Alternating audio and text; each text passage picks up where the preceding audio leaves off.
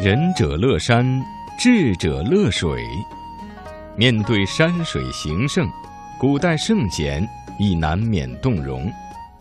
一个“智”字，既反映了先哲对水的认知，又破译出水所蕴藏的无尽的文化内涵。自然界中，草木无言，山水无知。自古长江东逝，黄河奔流，其势丝毫不以人的意志为转移。当其成为视觉的范畴，无知无觉的水，便会化作文化精灵，超越千年历史时空，成为具有鲜活生命的审美载体。一代代前人，有的以风水谈玄，有的为水晶做注，已经为我们留下了无数的关于水的文化遗产。不过，在今天，我们再去追溯西湖的来历，已经不必求索于《周易》，问诸于阴阳了。在侏罗纪末期至白垩纪时期的西湖地区，正处在强烈的火山喷发期，炙热的岩浆不停地从岩缝中喷涌而出。就这样。岩浆不停地流淌着，燃烧着。终于有一天，外流的大量岩浆造成了地壳的塌陷，于是火山口成了洼地，而这洼地变成了以后的西湖的基础。文化学者余秋雨：西湖是一个一个浅浅的海湾，是海水。后来，由于潮汐带来的泥沙和长江入河的泥沙堆积而成，使它和大海的通路封住了，它就变成了内湖。接下来的沧海桑田，我们已经无从考证，只是这片洼地的轮回，却从没有因为岁月的缘由而停下它的脚步。直到一万两千年前后，海潮的出没使它变成了西湖。后来，海水终于退去，于是，一个被后人称作西湖的湖泊，便出现在了东南大地。文化学者余秋雨：几乎有一个奇迹般的一个问号，也就是说，它怎么会这样美丽？它为什么变成奇迹呢？就是它不是天造地设的美景，它不是黄山，它不是张家界，它不是长白山的天池，哎，这些都是天造地设的美景。西湖不是。文化学者曾仕强，第一个，西湖的水一年比一年清澈，这是不简单的事情。西湖的面积一年比一年加大，这根本是不可能的，怎么可能呢？人家这个缩小啊，但是请注意，这样的个内湖，显而易见，它一定是年年蒸发，天天蒸发。那么杂草丛生，然后会越来越变成一个盐碱地，什么也不是了。什么？当如果西湖是变成盐碱地的时候，周围的生态也就完全变化。那么。我们现在所说的西湖文明、杭州文明根本就不存在，一个荒凉的海滩而已。但是比较早的时候，这一代的人就像保护住，呃，这个已经开始出现的内湖生态。二零零二年，浙江的考古工作者在仅与西湖有一江之隔的萧山，发现了。已有八千年历史的跨湖桥文化遗址，它比著名的河姆渡文化遗址还要提早一千年。在跨湖桥文化遗址中，有一件十分重要的文物，这便是同样经历了八千年岁月的独木舟。可以说，这一次被称作当时全国十大考古成果之一的重大发现。是对中国水文化的最为形象的注释。八千年以前所打造的船只，虽然搁浅，但是随着沧海桑田的变迁，先民们所生活过的东南大地，却留下了无尽的连天水网。古老的《诗经》是先民的歌唱，站在水边的先民们曾经这样唱道：“水为何广。”意为航之，这个“航”字与代表水上行舟的“航”字原本就是一个字，但是当舟船文化随着海潮的退落渐渐远去，文明却在大地上扎下了深根，于是便有了杭州的出现，出现在水的家乡。文化学者余秋雨。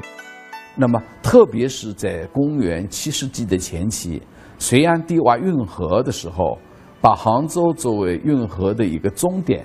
那个时候，大家就认真来对待了，认真来对待了，就是努力的希望能够用呃堤坝把湖和海隔开来。其实这件事情很早就做了，钱塘就是当时的一个堤坝，就把它隔开来。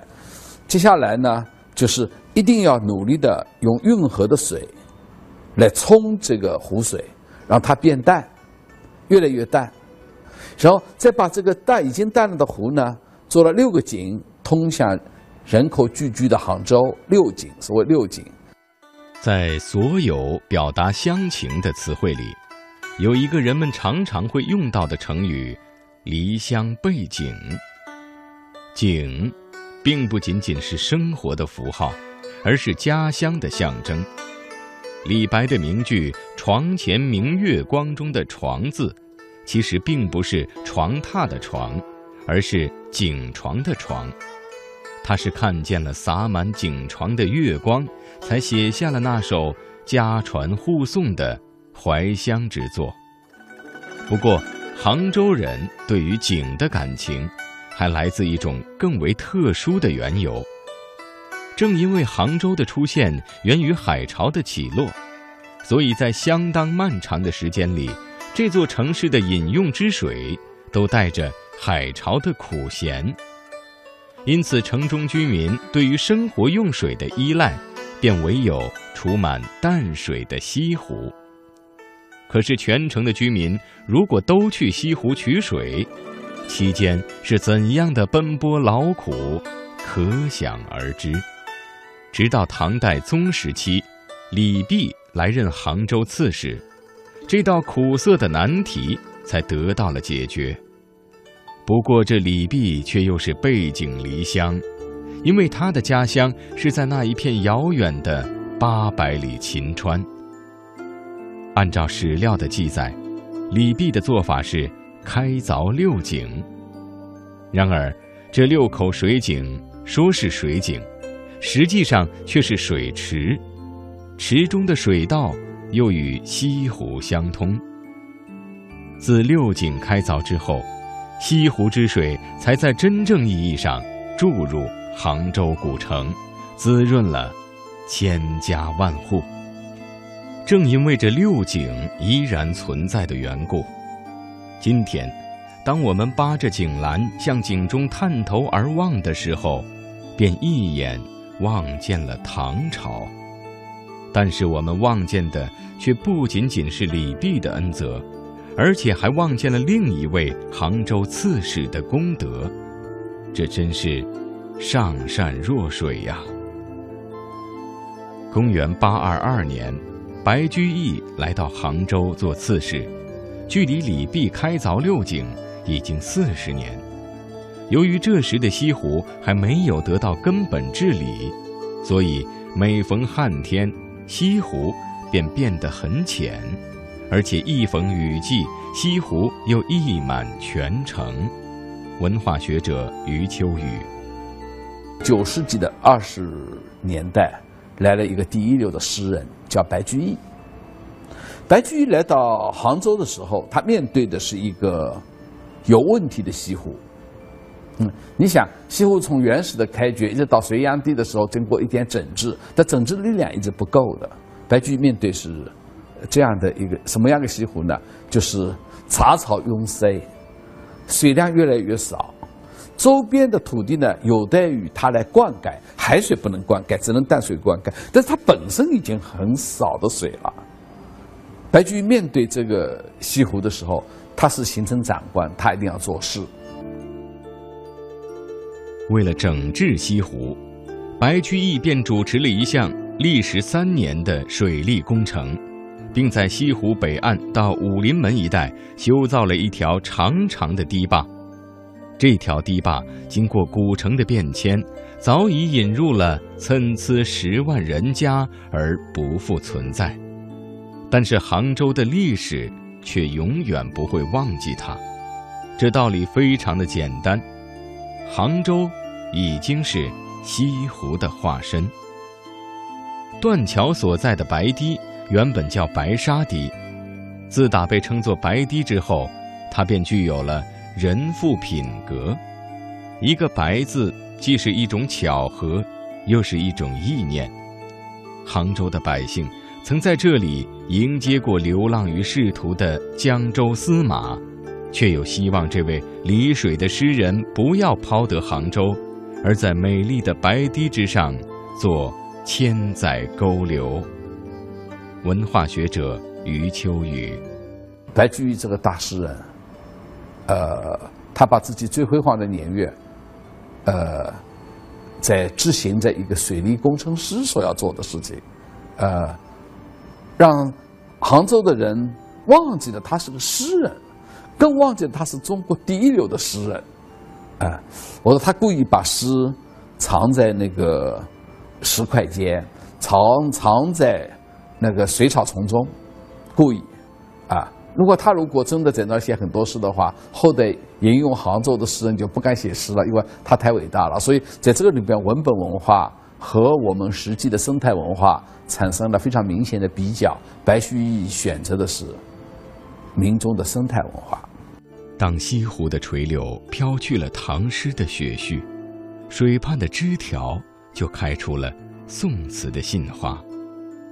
开着开着，就开成了那一行优美的佳句：“花褪残红青杏小。”苏东坡第二次久住西湖，是出任杭州太守的那三年时间里。不过，苏东坡初来任上。便遇上了大旱之年，遇到了河床干露，遇到了井水干涸。然而到了第二年，杭州乃至整个江南地带却又是洪涝成灾。于是，一项郡治运河、郡治六井、郡治西湖的水利工程，便在这位诗人太守的任内铺开了浩大的场面。二十万众民工的汗水，从骄阳似火的盛夏，一直洒到了阴霾凛冽的寒冬。据《杭州府志》记载，郡治西湖的时候，由于苏东坡的决意二为与百般筹措，工程进展尚称顺利。但剩下的唯一困扰，就是这满湖的淤泥杂草无处安置。这。恰恰又为西湖美景中十分独到的苏堤的出现，不仅安置了悬念，而且埋下了伏笔。西湖的淤泥杂草最终派上了最佳的用场。世间许多所谓的器物，最终的去向，往往如此。非是不堪为器用，都因良将未留心。文化学者余秋雨，呃，用一个比喻来说了，我说他曾经把西湖变成比成西子，变成一个美女。我说面对这个美美女已经病入膏肓的时候，他不愿意做诗人，他愿意做个真正的男人来治理她。苏东坡当时就是做了一个真正的治理美人的一个男人，治理她，治理的好不好？治理的很好，很好的标准就是他。由于他的治理，杭州已经有可能成为国都，所以南宋就把它成了国都。南宋成为国都不是自然选择的结果，当然是和军事形势有关。但在军事形势当中，我要选择它，一定是它是美丽的、繁华的，这和苏东坡的治理直接有关。苏堤的出现，不仅让南来北往的车马行人不再环湖绕远，而且为空阔的水面平添了一道贯通两岸的六桥风光。可以说，苏堤的形成，在整个西湖风光的演变中，是一次创造性的完善。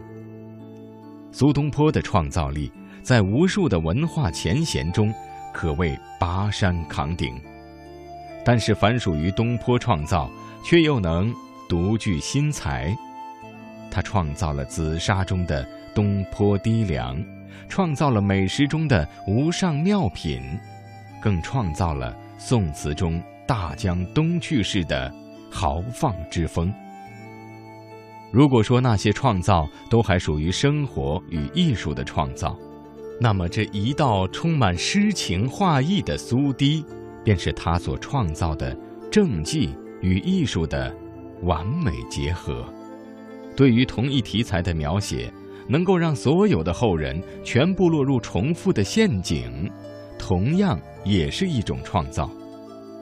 正由于这种缘故，他那首仅仅二十八字的情雨之歌，才会成为永久流传的西湖绝唱。